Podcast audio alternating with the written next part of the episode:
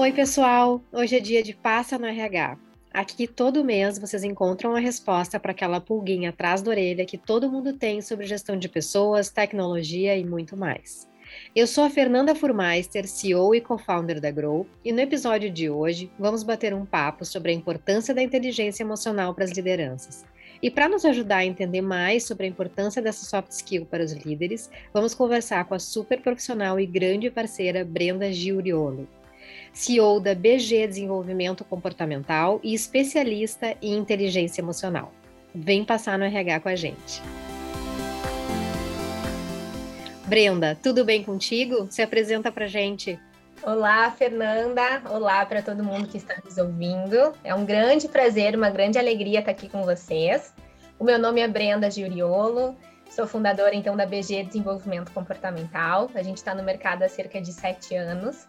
E nos últimos anos temos nos dedicado com, com muito mais foco na questão da inteligência emocional, no apoio ao desenvolvimento das lideranças e dos profissionais, para se fortalecer nessa competência que está sendo muito necessária nesse momento atual, principalmente nesse momento atual, né?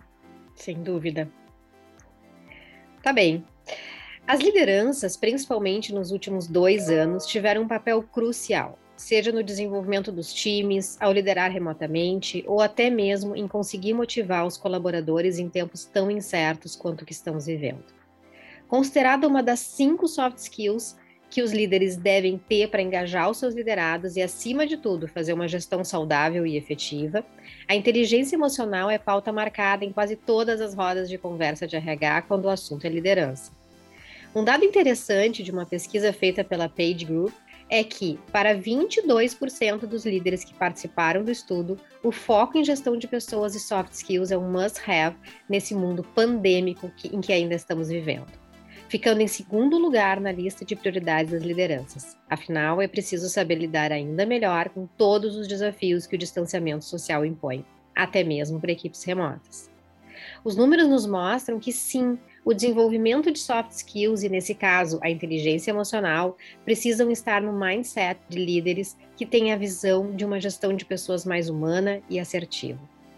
Brenda, vamos lá. Acho importante a gente começar com a conceitualização para quem está nos ouvindo do que é inteligência emocional e por que ela é importante para todas as pessoas e ainda mais especialmente para quem lidera equipes. Bom, a inteligência emocional é uma habilidade que começou a ser estudada praticamente ali na década de 90.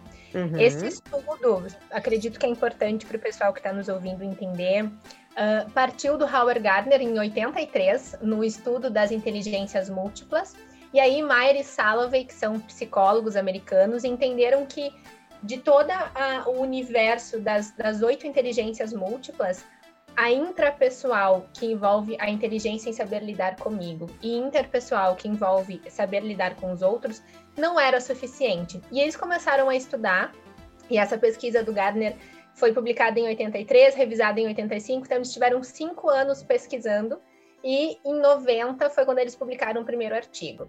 Isso revolucionou a comunidade da psicologia, porque inteligência emocional, segundo Meyer e Salovey, então, é a, uma habilidade que pode ser desenvolvida, e nós uhum. vamos falar como para o pessoal que está nos ouvindo, e envolve quatro principais habilidades, Fernanda: identificar, utilizar, compreender e regular as emoções.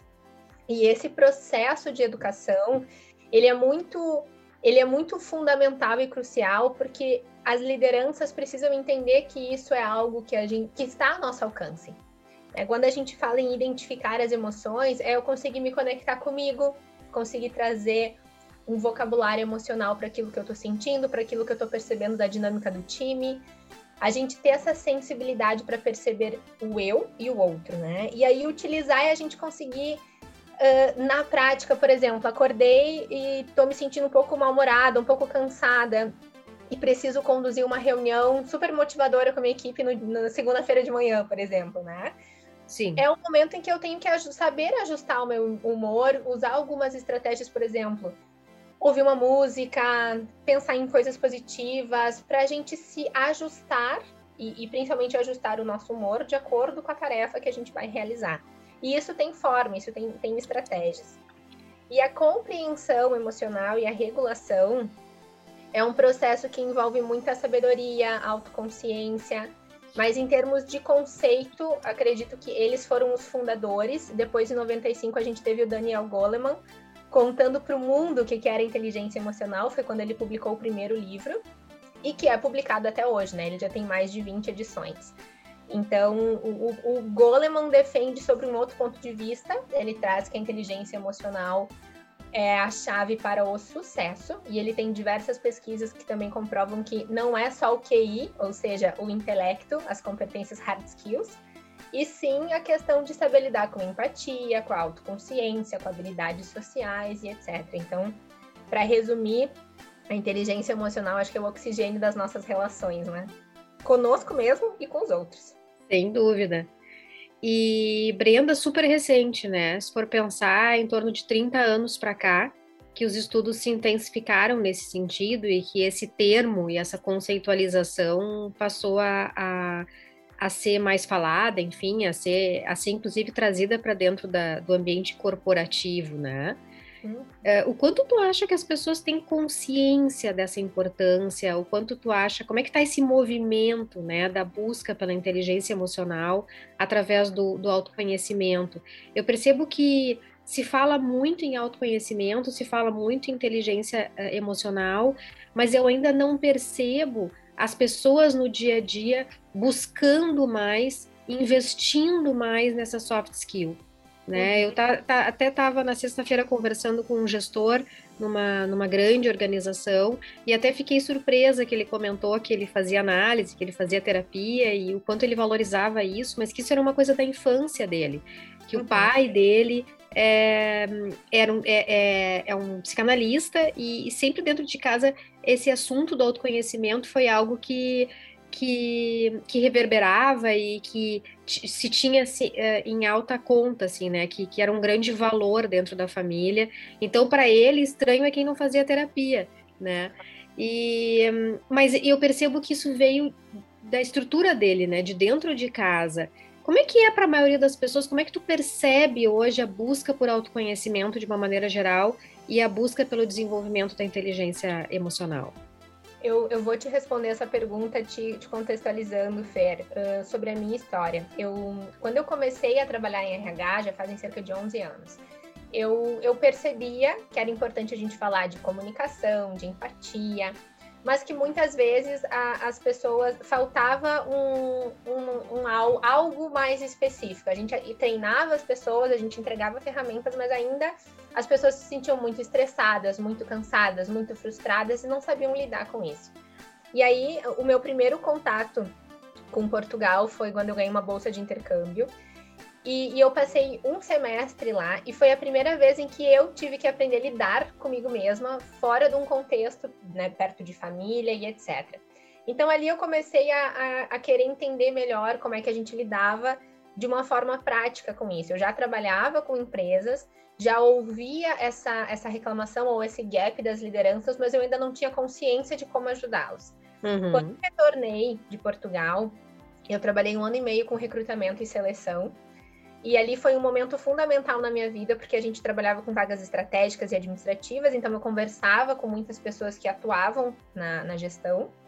E grande parte deles vendia muito hard skills e esquecia dessa questão de, mas como que tu lida com um problema?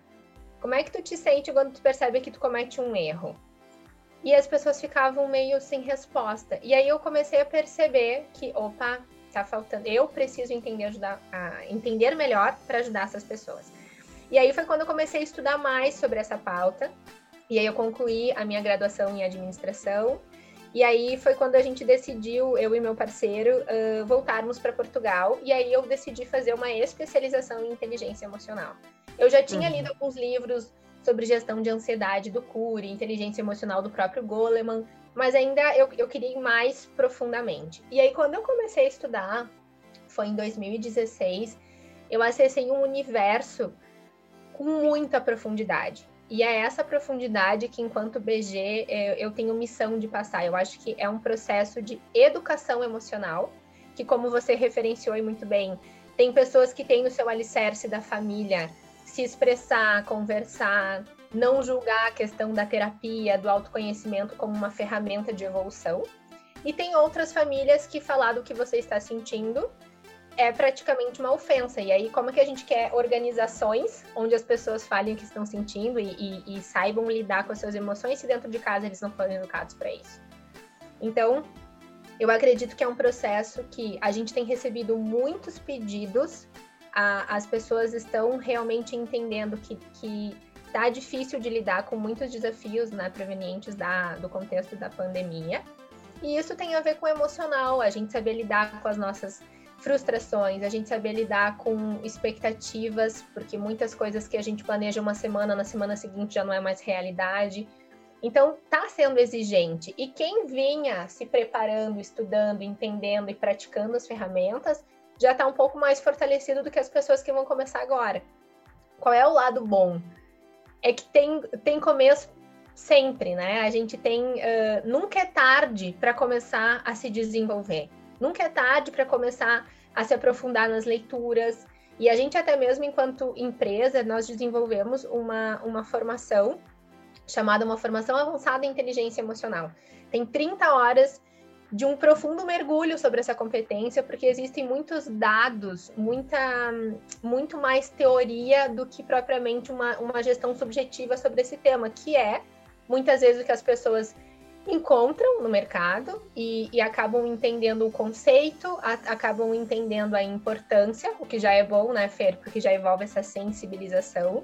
Claro. Mas na prática não tem ferramentas para isso, uhum. né? E eu uhum. acredito que o ferramental é o que faz a diferença para a gente ajustar um comportamento, porque nada mais é. A inteligência emocional é, é um conjunto de mecanismos mentais que servem para a gente resolver problemas e gerir comportamentos. E a gente tem essa, esses dois componentes todos os dias da nossa vida. Né?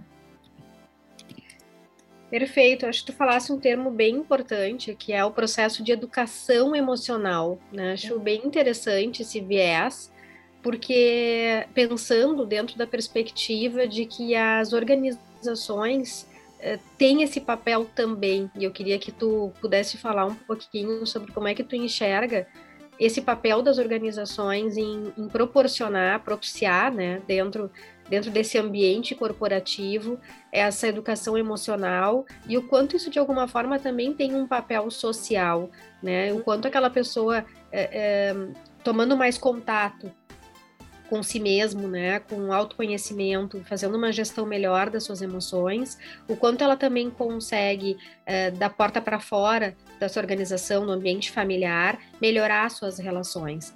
A gente sabe hoje que as relações tóxicas, é, burnout, enfim, esses, esses movimentos que acontecem dentro das organizações negativos, muito tem relação com uma falta de gestão emocional ou com uma gestão emocional muito precária. Então, eu queria que tu falasse um pouquinho sobre o papel das organizações nessa educação emocional e como é que isso tem acontecido, né? Uhum, perfeito. Bom, a, as organizações elas têm se movimentado muito, primeiro para compreender o que é burnout, que é, o esgota, é a síndrome do esgotamento profissional, né? Então, proveniente de a pessoa não ter recursos emocionais e técnicos para saber lidar com os problemas que enfrenta no dia a dia. E, gente, isso é o que a gente está falando aqui é muito recente e é crucial a gente entender que burnout foi uh, reconhecido como uma doença somente em 2019 pela Organização Mundial da Saúde. Nossa. Então, aquelas pessoas que se sentiam cansadas, já se sentiam disfuncionais dentro do ambiente de trabalho, não conseguiam lidar com as demandas e sofriam uma profunda falta de empatia, uma fadiga emocional, e aí tu começa realmente a, a diminuir as entregas, a tua performance e não consegue entender por quê. Muitas vezes quem não tinha esse conhecimento, né, Fernanda, até poderiam ser pessoas a gente julgava pela ignorância, né, por não saber, porque a ignorância é claro. é isso. E aí a gente dizia, mas por que, que a Fernanda não está entregando? Então vamos fazer feedback com a Fernanda, vamos pressionar a Fernanda, vamos. Só que não é assim que funciona. E aí só piorava a situação, né? Claro, claro, porque julgar e não, não dar esse espaço para compreender a situação e, e entender quais são os, os sintomas e o que o, o que está acontecendo com aquele ser humano que está do nosso lado, né? Um, Só eleva a situação de estresse, né? Claro. E tem uma coisa, as emoções elas são contagiantes. Se a uhum. gente percebe do nosso lado alguém que não tá bem, que não tá conseguindo dormir, que tá começando a mostrar sinais de que não está saudável e a gente continua o nosso dia a dia sem, sem parar para fazer essa conexão, sem parar para ajudar essa pessoa, muitas vezes a rotina nos engole. E aí é aí que a gente precisa ter cuidado. Então, primeiro ponto, né? O Brasil é o país mais ansioso, com mais pessoas ansiosas, segundo também a Organização Mundial da Saúde. Uhum. Semana passada eu recebi um e-mail de uma newsletter profissional que trazia um dado também surpreendente. 745 mil mortes aconteceram em 2016, provenientes de estresse e burnout. E aí a gente começou, aí eu fui pesquisar um pouquinho mais, e essa é uma pesquisa feita pela Organização Internacional do Trabalho, e eles identificaram que essas 745 mil mortes aconteceram porque as pessoas trabalhavam cerca de 55 horas semanais, não praticavam exercício físico, e desses, 73% dessa população eram homens, que daí, claro, morreram derivado a questões de, de AVC e, e principalmente questões cardíacas, né? Sim, doenças relacionadas ao estresse diretamente, né? Exatamente. Então, assim, uhum. existem dados que responsabilizam as empresas e nós, como sociedade, uhum. de fazer alguma coisa relacionada a isso, de tomar a frente e, e principalmente através do conhecimento, que é a bandeira que eu levanto muito, através da educação, para que a gente tenha mais consciência sobre aquilo que está acontecendo e mais ferramentas para ajudar essas pessoas e ajudarmos a nós mesmos. Sim. Então, partindo desse ponto de vista, eu tenho recebido muitos pedidos provenientes de empresa de Portugal, que é uma, a gente trabalha muito com o mercado internacional também, e aqui do Brasil, para dar ferramentas para esses os gestores e profissionais que não atuam na, na linha de frente da gestão, mas que são profissionais chaves, para ajudar a gerir esse estresse, né? E aí é aí que a gente entra com as ferramentas que a própria Grow distribui, né, com questionário de resiliência, com acesso no PDA, para poder aprofundar a questão do autoconhecimento, a forma como as pessoas se veem, para elas terem aquele momento de reunião comigo mesmo. Né? Um momento em que eu paro para fazer uma análise de como eu realmente estou, como que eu estou lidando com toda essa situação. E a partir de que, desse diagnóstico inicial, onde cada um tem a oportunidade de se ver, a gente entrega para a empresa uma proposta de formação ajustada, sob medida, baseada em dados, baseada em identificar assim, olha, 50% da tua equipe aqui está precisando trabalhar autocontrole, 75% está precisando trabalhar comunicação. Então, a gente acaba construindo o programa sob medida para entregar aquilo que, que a empresa precisa, sempre respaldado pelas competências socioemocionais. Porque é o alicerce que a gente tem que fortalecer para as pessoas terem também mais recursos e mais, mais ter um portfólio maior de estratégias para conseguir lidar com esses desafios. Então, vamos trazer para a prática, né? A gente atende uma empresa aqui em Caxias e eles têm uma equipe de sete pessoas, tá? E ano passado a gente fez um, proje um projeto de desenvolvimento, fizemos também, trabalhamos educação emocional com eles. E foi bem ali na, em agosto, né? Então esse cenário de pandemia já estava acontecendo. E eles conseguiram se fortalecer, entenderam ali, descobriram algumas rotinas diárias e semanais que se a organização uh, adquirisse seria mais saudável para todo mundo, para zelar pelo bem-estar, pelo, pelo melhor funcionamento da equipe também, né?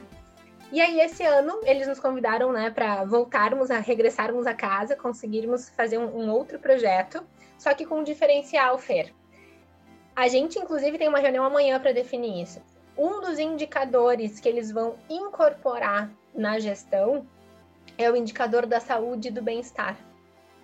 Ou seja, promover ações de gratidão, de elogio, de exercício físico, de técnicas de respiração, de técnicas de mindfulness, encontros para descompressão, encontros para falar de outras coisas que não é relacionado ao trabalho.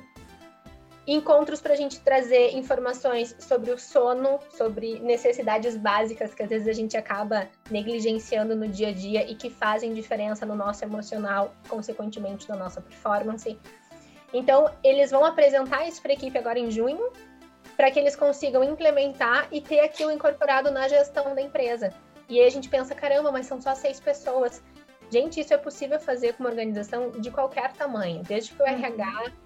E as lideranças estejam sensibilizadas e fortalecidas de que isso é possível.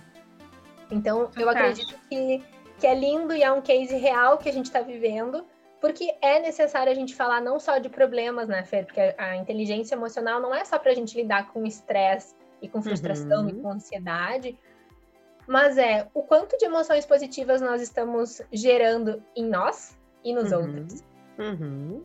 A própria Bárbara Fredrickson, ela é uma pesquisadora sobre emoções positivas. Ela tem um livro que se chama Amor 2.0 e ela traz uh, uma informação que foi publicada, se não me engano, foi em 2011, do rácio emocional, ou seja, para cada uma emoção uh, negativa que a gente sente, a gente precisaria gerar três emoções positivas. Uhum. Como que a gente pode praticar isso no ambiente de trabalho?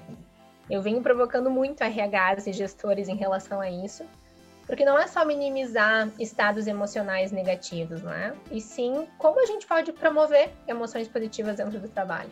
Uhum. Uma reflexão que a gente vem movimentando muitas ações para dar resposta a essa necessidade. Fantástico, Brenda. Que case bacana, que case lindo. Uh, que, que propósito incrível que tu tens, né, de poder levar a educação uh, emocional para dentro das organizações e que se possa multiplicar esse case, né, que a gente possa ter muitas empresas que, que consigam colocar em prática esse tipo de ação. Tomara. Uma dúvida uh, que eu tenho, que eu gostaria que, de ver se tu consegue nos responder. O que, que determina que algumas pessoas tenham mais ou menos inteligência emocional? Qual é a sua origem? Como é que se explica que algumas pessoas têm mais, já nascem, né, com mais condições de lidar ou com mais gestão emocional é, desenvolvida e outros não? Uhum. Ah, não existe uma resposta concreta, Fer, e aí eu vou te trazer um olhar mais particular, tá? O que, que eu percebo? O que a gente já conversou anteriormente, a questão da educação emocional que vem do lar, do berço dessa pessoa, uhum. mas principalmente da forma como ela reage a situações da, de desafios e de aprendizado ao longo da vida. Porque uma pessoa que tem inteligência emocional não significa que ela leu mais livros do que outra. Uhum. É uma uhum. pessoa que consegue, quando vai viajar, perdeu o avião, consegue lidar com aquela situação de uma forma rápida, resolutiva não deixa de sentir emoções negativas, mas consegue resolver aquela situação. Uhum. Outra situação, uma pessoa que aconteceu, uh, sei lá, um, um, a equipe, o pessoal da, da equipe não fez uma entrega adequada e chegou na reunião, não conseguiu, não precisou ser grosseiro e agressivo com a equipe, mas conseguiu conversar com a equipe de uma forma né, assertiva e fez eles entenderem que aquele atraso não poderia ter acontecido. Então, o que diferencia pessoas terem inteligência emocional ou não é a forma como elas reagem mediante situações que alteram emocionalmente elas, né? Uhum. Então, todos nós temos capacidades de sermos seres inteligentes emocionalmente, ok? Isso, isso é uma regra. O que, que a gente precisa entender? Trabalhar principalmente as causas das nossas emoções. E aí a gente faz diversas palestras, diversas intervenções para começar a educar as pessoas a entenderem que as emoções primárias que regem de uma forma um, mais pontual o nosso comportamento, que de acordo com o Antônio Damasio, né, eu tenho o Martas, que é o medo, a alegria, a raiva, a tristeza, a aversão ou desprezo e a surpresa. Essas seis emoções são as emoções primárias, ou seja, elas têm como principal função garantir a nossa sobrevivência e o nosso bem-estar. Existem as emoções secundárias, que são um conjunto de mais 13, que são derivadas, Fer, da, das nossas relações sociais, ok? Mas eu quero me deter para responder tua pergunta nas primárias. Ou seja, quais são as variações da raiva? Então, eu tenho a impaciência, a frustração, a fúria, né?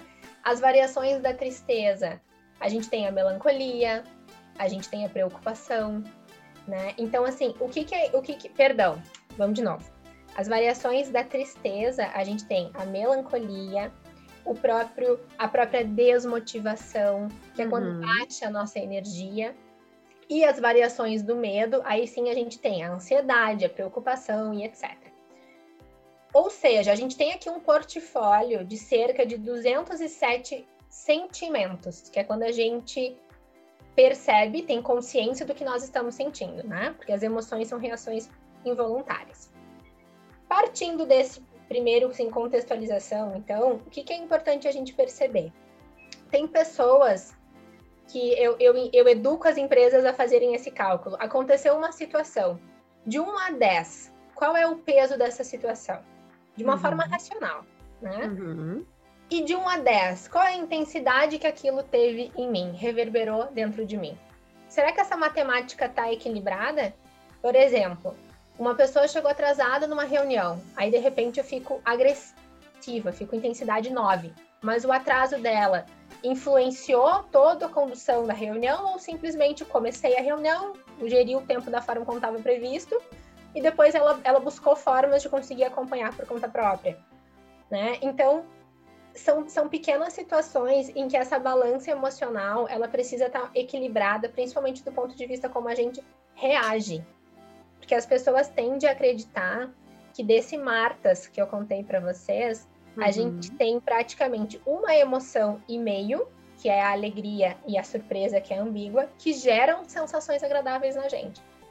E aí eu estava em treinamento sábado passado, numa turma de, de workshop que a gente faz aberto bimensal, e teve uma gestora de RH de uma grande indústria aqui de, de Caxias do Sul que ela perguntou assim: uh, Brenda, mas por que, que a gente sente mais emoções negativas no trabalho? Por que, que é tão difícil a gente ficar feliz?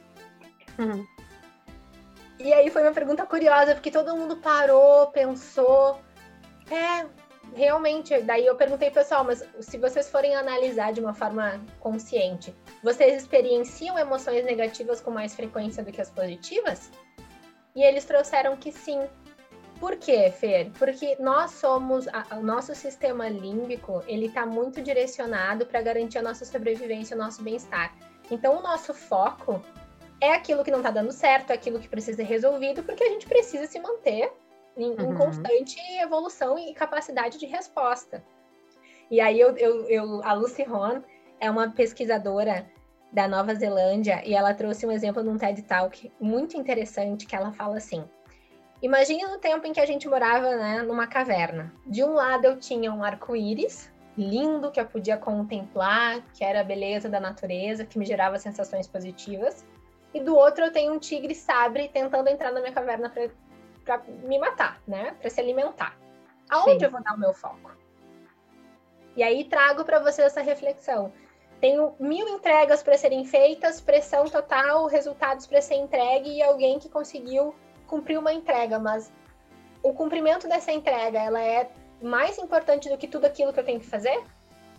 De uma forma talvez uh, consciente, não seja, mas a gente precisa fazer com que seja. A gente precisa reconhecer aquilo que está funcionando, aquilo que está dando certo, o esforço das pessoas, para que depois a gente também considere aquilo que continua, que precisa ser feito, porque todos os dias tem demandas e problemas que a gente tem que resolver. E se a gente conseguir resolver problemas de uma forma divertida e agradável, porque a gente sabe que esse é o nosso papel dentro das empresas, melhor, né? Nossa vida se torna muito mais, muito mais uh, leve, produtiva e com significado, porque eu acredito que as emoções elas, elas têm esse colorido bonito na nossa vida, né? E todas elas têm uma função, tem um objetivo, e não significa que elas gerem sensações agradáveis, que elas sejam somente negativas. A gente aqui precisa entender qual é a mensagem que elas estão tentando nos comunicar. Quanta informação, Brenda, quanta riqueza tem para compartilhar com a gente, nossa! Bom, é assim, o que, que eu penso, né? Que é, nós somos seres emocionais, né? O ser humano é um, é um ser emocional, os mais racionais dos animais, mas ainda assim emocionais. E hum, ouvindo tu falar e pensando na, na, no questionamento, né, que é um questionamento que, que muito é trazido dessa questão da origem da uhum. inteligência emocional, da gestão emocional, é, eu fico pensando na etiologia, né, dentro de uma perspectiva é, psicológica, de, de, de onde vem isso necessariamente, né? E hum, eu tendo a pensar que as emoções, uh, a gestão das emoções, vamos chamar assim, ela pode ser maior ou menor, dependendo de como isso foi tratado na infância. Eu não sei se isso faz algum sentido para ti, mas de que forma que pais, mães ou cuidadores lidaram com as suas próprias emoções e com a emoção nessa interlocução, né, com esses filhos. Por que, que eu falo isso? Só para complementar e fechar essa pergunta, né?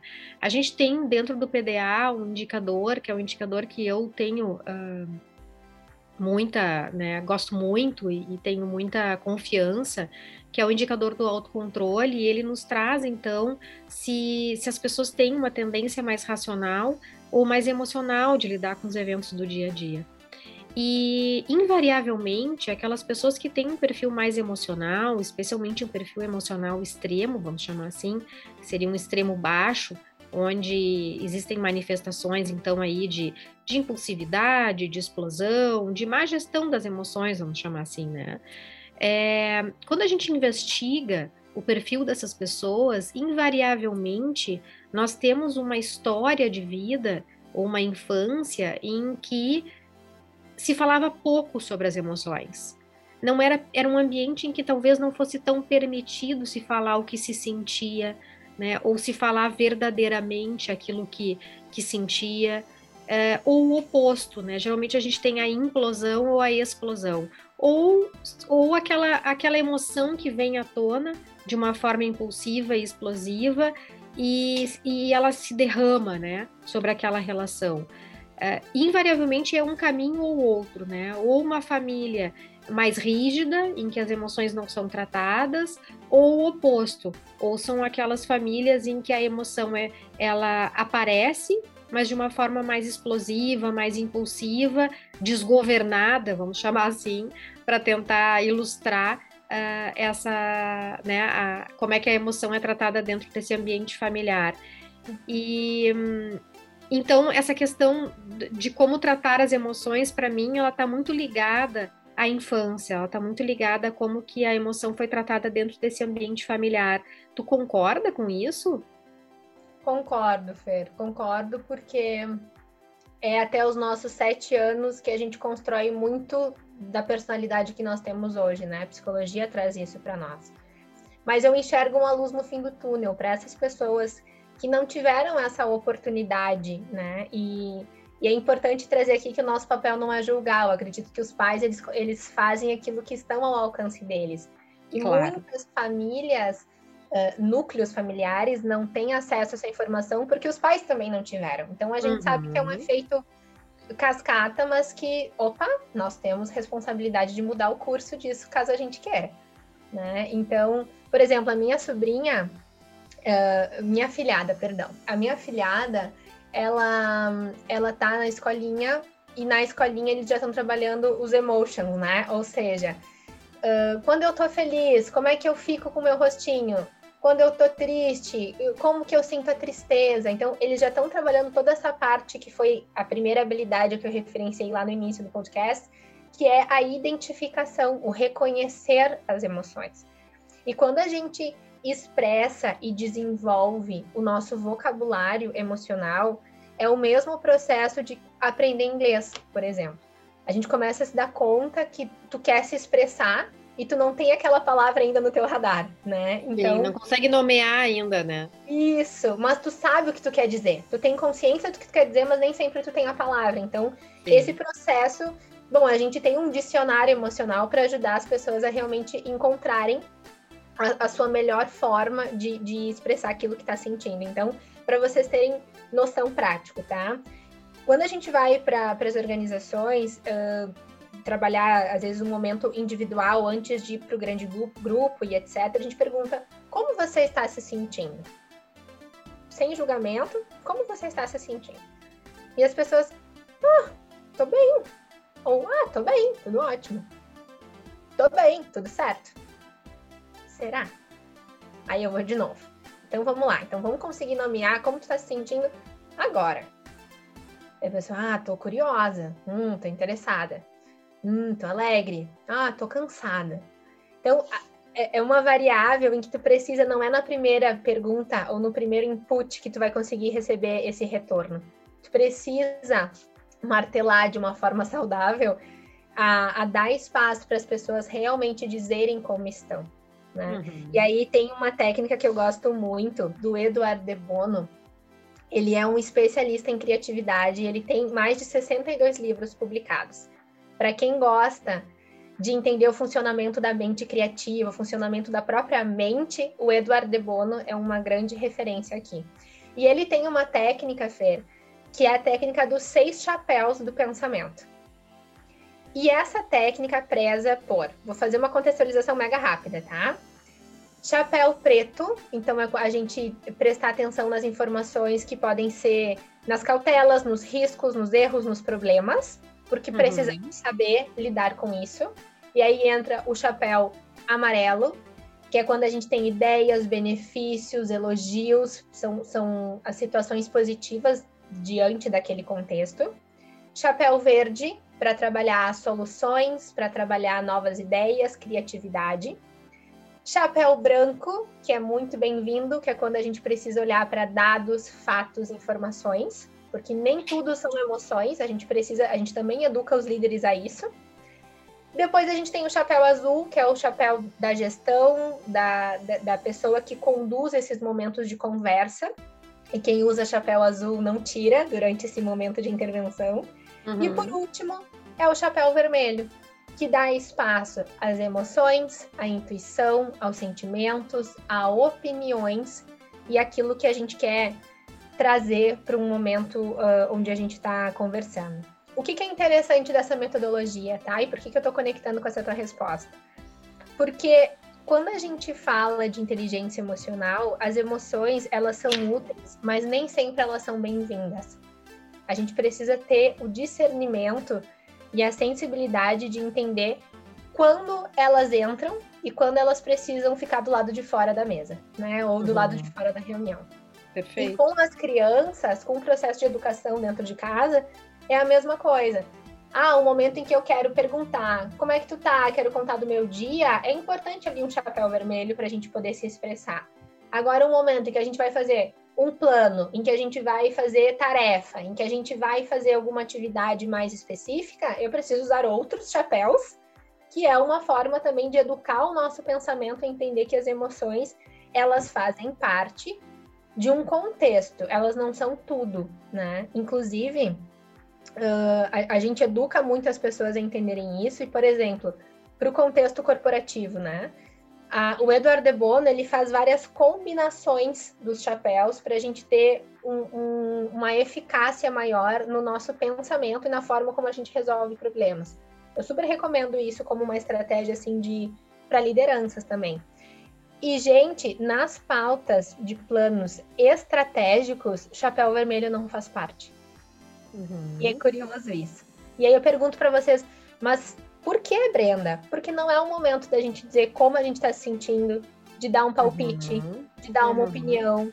É uhum. olhar para o chapéu azul, fazer, entender o porquê nós estamos ali, entender a contribuição que cada um tem dar, tem para dar, desculpa, depois, o chapéu branco, onde a gente analisa fatos, dados, informações. E aí eu entro com o chapéu preto, com o chapéu amarelo, que envolve né, entender o cenário, o que, que não está funcionando, o que, que dá para fazer melhor. Chapéu verde para pensar em solução.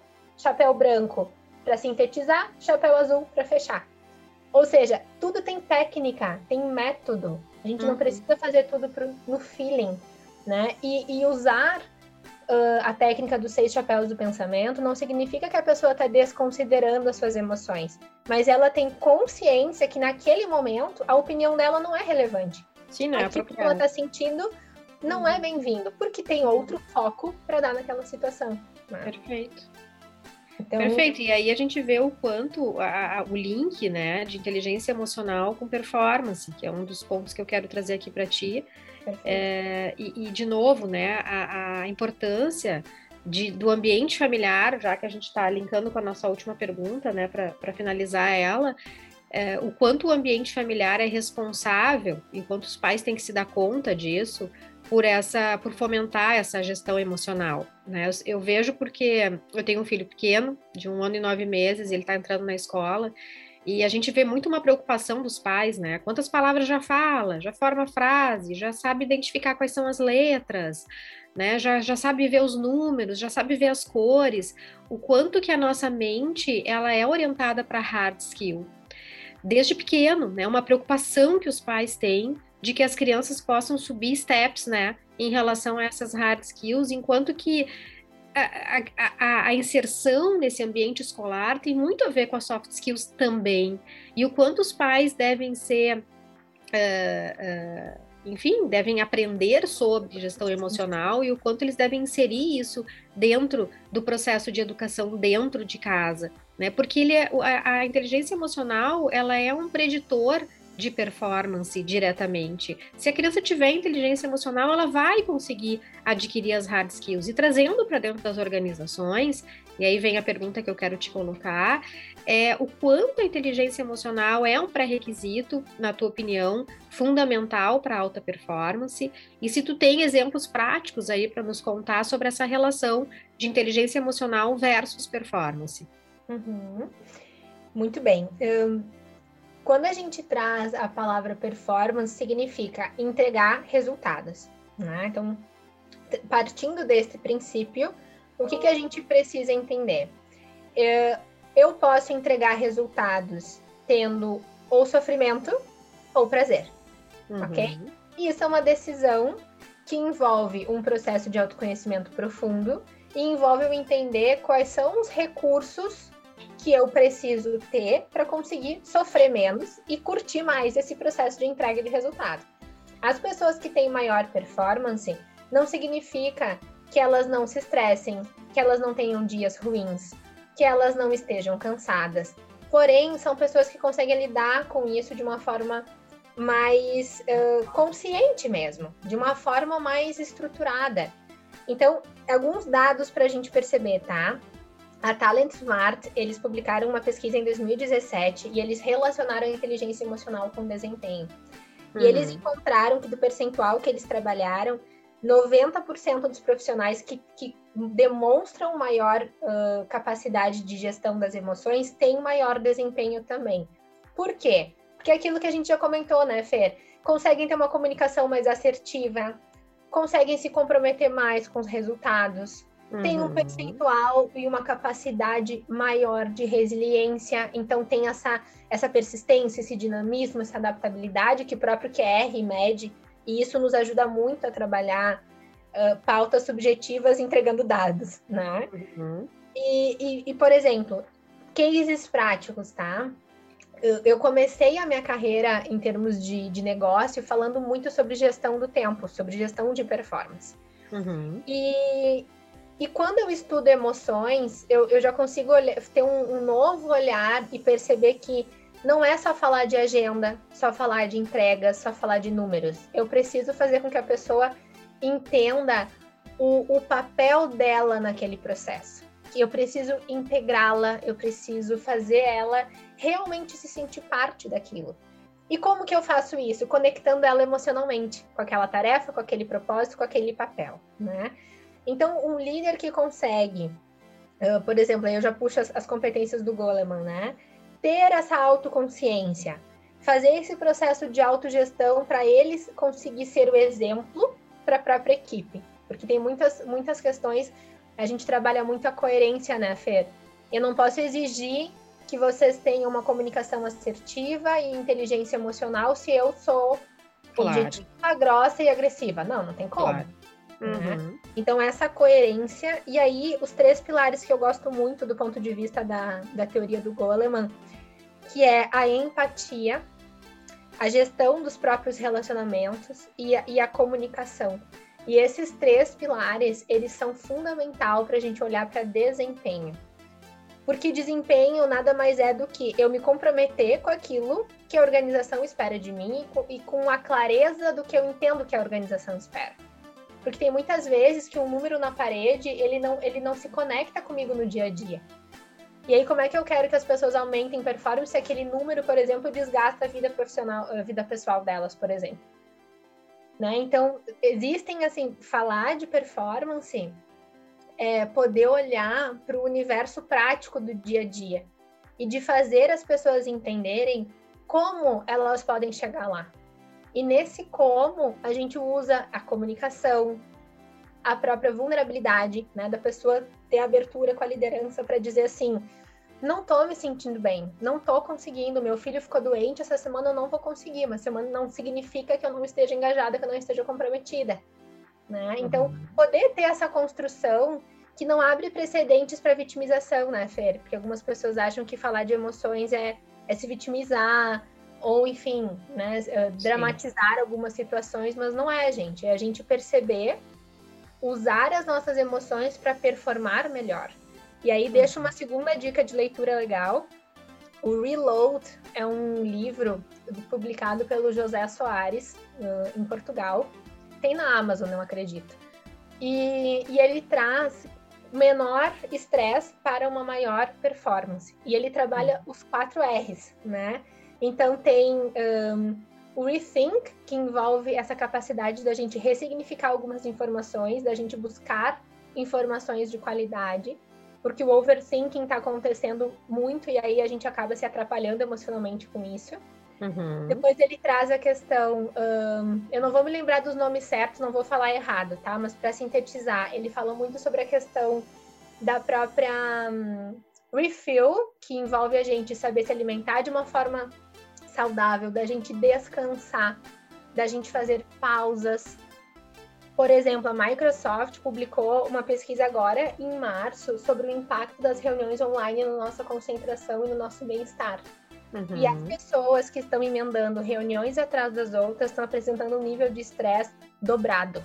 Uhum. Ou seja, de novo, né? Como é que eu vou conduzir uma boa reunião se eu já estou esgotada, se eu já estou estressada, se eu já não consigo Sim. nem ir, às vezes, no banheiro pegar uma água, comer alguma coisinha, né? Uhum. Então, são pequenas ações que a gente precisa cuidar. Depois ele fala também sobre a capacidade da gente se reorganizar através das soft skills, da gente buscar as ferramentas certas. E ele traz também muitos dados e pesquisas sobre performance no ponto de vista dos atletas para os atletas corporativos. E eu gosto muito disso, porque o José Soares, ele é formado em educação física. E uhum. ele é professor catedrático em Portugal. Então, ele tem inúmeras pesquisas, inúmeros casos. Ele está trabalhando com a BMW, ele trabalhou com a Deloitte, ele trabalhou muitas empresas, trazendo o conhecimento que o esporte tem para dentro das questões corporativas. E aí, um bom atleta, ele dorme bem? Sim. Ele se alimenta bem? Sim. Então, como é que eu quero pessoas que performem na minha organização se às vezes eu não estimulo nem o básico? Nem o fundamental para que, essa, que essa pessoa tenha saúde para ela conseguir entregar o que ela precisa. Sem dúvida. Então, é uma reflexão que é muito bem-vinda e é um livro muito bem fundamentado, muito interessante. Brenda, a gente tem papo para mais uma hora. Mas a gente está quase estourando o nosso tempo aí, a gente já está conversando há mais ou menos uma hora, e eu não queria deixar de falar sobre a questão de desenvolvimento. A gente chegou a dar uma pincelada aí no meio do nosso bate-papo, mas eu queria especificamente falar sobre é, como é que a gente consegue desenvolver, porque eu acho que é algo que o pessoal que está ouvindo o nosso bate-papo aí tem interesse, é, como desenvolver, qual é o prognóstico, né, de pessoas que eventualmente não têm tão desenvolvida a inteligência emocional de conseguirem atuar e, e ter uma gestão emocional mais positiva, mais saudável, que caminhos, né? E quais os principais desafios para chegar lá. Tu chegaste a falar na formação que vocês têm, que eu particularmente conheço, acho fantástica, que é uma formação em inteligência emocional. Então, eu queria que tu nos contasse uh, desde os caminhos para se desenvolver de uma forma geral e também a experiência que tu tem tido com a tua formação, uh, de antes e depois, né, desses, desses profissionais, dessas pessoas que se submetem a fazer esse, essa formação contigo. Perfeito. eu acredito que cada um tem a sua forma, a sua estratégia mais adequada para aprender, né, Fer? Não tem um caminho só. Então, uh, para aquelas pessoas que ainda precisam se aprofundar um pouquinho mais, tem diversos livros, né? A Bárbara Fredrickson é uma, a, o próprio Daniel Goleman, uh, o Travis uh, Bradbury, que ele fala também sobre emoções 2.0, inteligência emocional 2.0. Então tem muitos livros, tem um acervo aqui que está disponível para a gente também mergulhar um pouquinho mais com, com profundidade. Em aspectos práticos, tá? Quando que eu comecei a, a colocar inteligência emocional na minha vida? Quando eu comecei a escrever sobre o que eu estava sentindo. E aí, gente, Parece muito simples, mas todas as ferramentas que a gente traz para inteligência emocional, nenhuma é mirabolante. Acreditem se quiser. Isso é muito mais simples do que a gente imagina e, e o simples não significa que não seja efetivo, ok? Então, Acho que a diferença está diário... na prática, né, Brenda? Exato. Realmente colocar em prática o simples, né? Uhum. Uhum que são através de micro hábitos, né, Fer? Então, uhum. o, o, fato, por exemplo, de, de tudo aquilo que a gente conversou, definam pausas para descanso. Isso vai fazer com que a irritabilidade de vocês não aumente ou pelo menos não aconteça. Se alimentem direito, porque de forma saudável, porque isso faz diferença. E aí a gente traz algumas, algumas ferramentas práticas, né? Por exemplo, o diário emocional, da escrita emocional, que vocês podem começar escrevendo como foi o meu dia hoje, como eu estou me sentindo.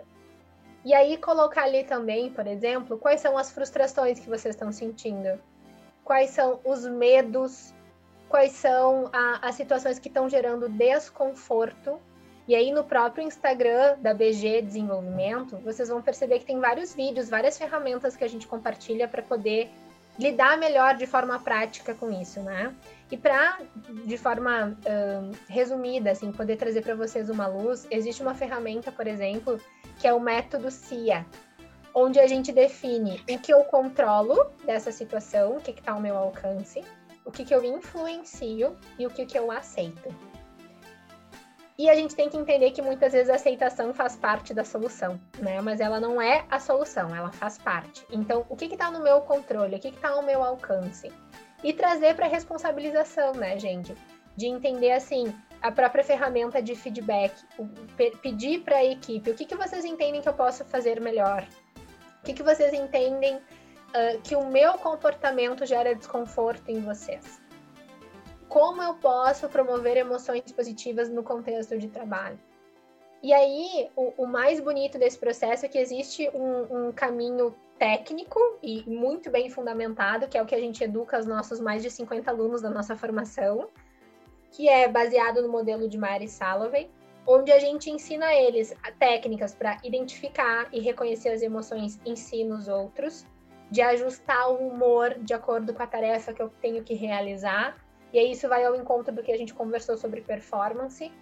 Porque se de manhã eu tô num mood, né, num humor, onde eu não, não gosto de me relacionar muito bem, eu não gosto de conversar muito, aloca as atividades que exigem mais fluxo de pensamento, mais concentração para de manhã e de tarde que tu se sente mais à vontade para interagir com pessoas, né, se for do teu alcance. Uh, pequenas coisas como essa, tá, gente? Depois, assim, a questão da compreensão emocional, é de sempre identificar o que está me causando essa emoção, seja positiva ou negativa. Qual, é o alicerce do, do, meu propósito ali e como é que eu posso lidar melhor com essa, com essa informação? E buscar que recursos vocês entendem que está faltando e que vocês precisam melhorar, né? Às vezes tem pessoas que trazem, ah, eu, nossos alunos, por exemplo, eu quero melhorar minha comunicação, eu preciso me entender melhor para comunicar melhor. E aí a gente traz ferramentas para isso. Outros alunos também trouxeram a questão da, da gestão emocional do empreendedorismo, né, Fernanda, que dava pauta para outro podcast. Que é como que a gente lida com a incerteza, com o medo, uhum. com a frustração. Então, existem caminhos, né? A nossa formação é um deles, que é um, um método organizado, pensado e consolidado. Mas tem muitos outros. Eu acho que o ponto de partida aqui é vocês pararem um momento para refletir, para fazer essa introspecção e perceber que recursos o momento está exigindo e eu ainda não tenho. Uhum. É um Perfeito. caminho. Perfeito.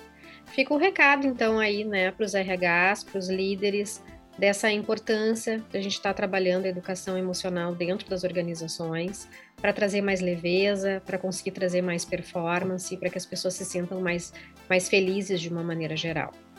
A gente está encerrando esse podcast e eu queria só deixar como uma questão final é, de te perguntar, de 0 a 10, o quanto tu acha que é importante para os líderes e até mesmo para as pessoas em geral, o desenvolvimento de inteligência emocional, assim como outras habilidades é, interpessoais, como caminho para relacionamentos que eles sejam melhores, né, tanto profissionais quanto pessoais, mais leves e que as pessoas, que as pessoas tenham mais performance. O que, que tu me diria de 0 a 10 a importância, então, de se ter mais inteligência emocional? Olha, gente, eu voto num 9. Sabe por quê?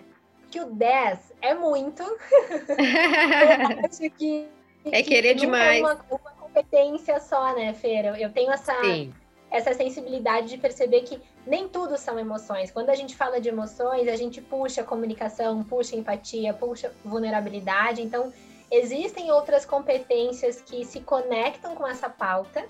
Claro que a importância disso é, é nota mil, mas ela não é só, ela é um dos caminhos para a gente também desenvolver outras, elevar outros potenciais que nós temos, né?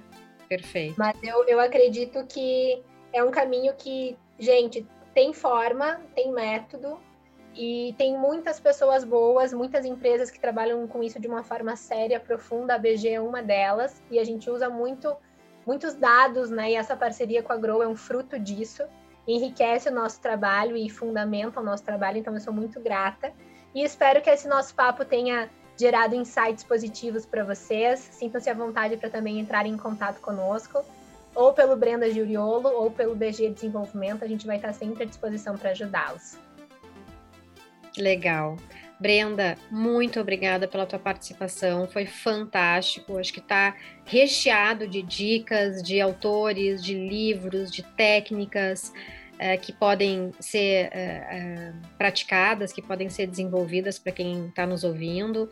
E para quem quiser saber mais, a Brenda já deixou os canais dela aí, as redes sociais, para que vocês possam seguir. Vocês podem seguir também as redes sociais da Grow, é, para que vocês possam acompanhar e, e ter ainda mais informações sobre esse tema tão rico. Muito, muito obrigada pela tua disponibilidade e participação. Obrigada, eu que agradeço. Fiquem bem, gente. Tudo de bom. Um abraço, tchau, tchau.